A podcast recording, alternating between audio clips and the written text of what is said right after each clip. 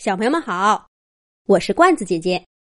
罐子姐姐给小朋友们写了一个古塔和小草的故事。啪嗒一声，一颗小小的草籽儿掉在地上。一场春雨刚过，泥土潮潮的、软软的，小草籽儿舒舒服服的躺了下去。又挺起腰杆儿，站起身，冲着天空大喊道：“我要长成一棵参天大树，像我的祖先那样。我的枝条会在风中摇摆，会一直长到云里。可是现在，再见了风，再见了云，我要先拥抱泥土。”只有泥土会让我长大，哈哈哈哈哈哈，哈哈哈哈，真是笑死我了！先收起你的大话吧，小草籽儿，也不看看你在哪里，还想长成一棵大树，哈哈哈哈！真是笑死我了！天上的鸟一边笑一边飞过。一片干树叶从鸟身上飘飘荡荡的落在小草籽身边，又轻轻一擦，继续往下落。它这是要去哪儿呢？小草籽儿伸长了眼睛，跟着草叶飘荡的方向走。天哪！它吓了一跳。那叶子。还在不停的往下掉，我这不是已经在地上了吗？这叶子是在往哪儿飘呢？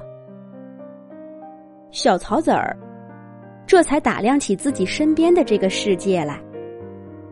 他的身后是高高的砖墙，抬头望不见顶；而他的身边是窄窄的石板，石板之间。有着细细的泥土缝儿，小草籽儿正在这样一条泥土缝里。跟它并排站着的，是几颗像它一样的小草籽儿。再往前呢，正是那片叶子往下飘落的地方。那叶子飘飘荡荡的，越飘越低，越飘越小。终于看不见踪影了。一阵风吹过，小草籽的身体一摇晃。不过春雨后的泥土软软的、黏黏的，他下意识的一抓就抓紧了。但是紧接着，小草籽一松手，抬起头向着天空问道：“风，你能带我走吗？”带我去一片开阔的土地吧，在这里，我是长不成一棵参天大树的。小草籽激动的声音，让他的身体有些摇晃。可是脚下的泥土，又紧紧的拽着他，让他想飞起来，也飞不动。这时候，风摇着头跟他说。不行，我的小草籽儿。你选择了这里，就要在这里生活下去。开阔的地方到处有，可是你怎么知道到了那儿，你就一定能长成一棵参天大树呢？再见了，小草籽儿。风说完，就呼啸着飘过了。小草籽儿栽的地方，渐渐的安静下来。他抬头看看天，看看云，再低头看看脚下的土。唉，真是想不到自己会飘到这样一个地方。本以为是踩在坚实的土地上，可没想到土地竟然在自己的脚下空空的悬着。而他，在一个石板的上面。小草籽儿又尝试着往上跃了跃，可是风尚且不能带走它，靠它自己又能跳多高呢？小草籽儿最终认命了。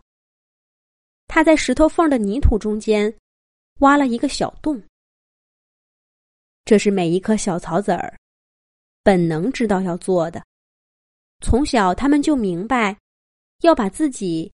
深深的埋在土里，这样才有机会生根发芽，长成一棵大树。然而在这里，深深的埋在土里是不可能的了。石头缝太细太窄，一不小心就碰到硬硬的石板，疼得爪爪一哆嗦。可是小草籽儿。终于还是在泥水之间挖了一个小小的洞，把自己埋起来了。又一阵风吹过，这一次他明白，风是不会带走自己的，风只会带来沙尘，把它埋得更深。小草籽的头顶变得黑乎乎的，他埋掉了自己，也埋掉了所有的烦恼。不几日，小草籽儿就在这里生根、发芽，又重新长出了地面。这一次，他能看到的风景更远了些。身边其他的小草籽儿也都长成了一棵一棵的小草。他看到，在他身边还有不少已经长出的草。小草籽好奇的问道。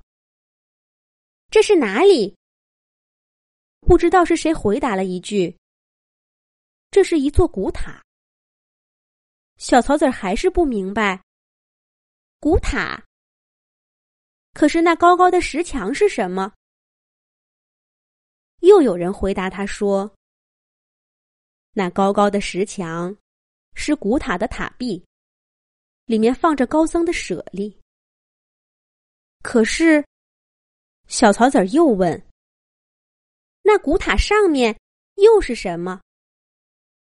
这下，没有人能回答他，因为从来就没有一棵草能长得高过那高高的石壁，也从没有一棵草看过古塔顶上的风景。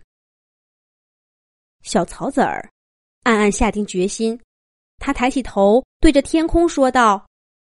我要长得高高的，长过那古塔的塔顶，去看一看塔顶上究竟是什么。这一回，他身边的回答声又响起了：“在这种地方，干嘛还费劲长呢？你是长不高的。”可是小草籽摇摇头说：“不，我要长，我要长成一棵参天大树。”哈哈哈哈哈！哈哈哈哈哈！真是笑死我了！也不看看你在哪儿，还要长成一棵参天大树。同样的嘲笑声又在小草籽的耳边响起了。上一次是小鸟，这一次是跟它一样的小草。可是他不管这些，无论在哪里，它都要长成一棵参天大树。小草籽儿用自己的根拼命的抓住土。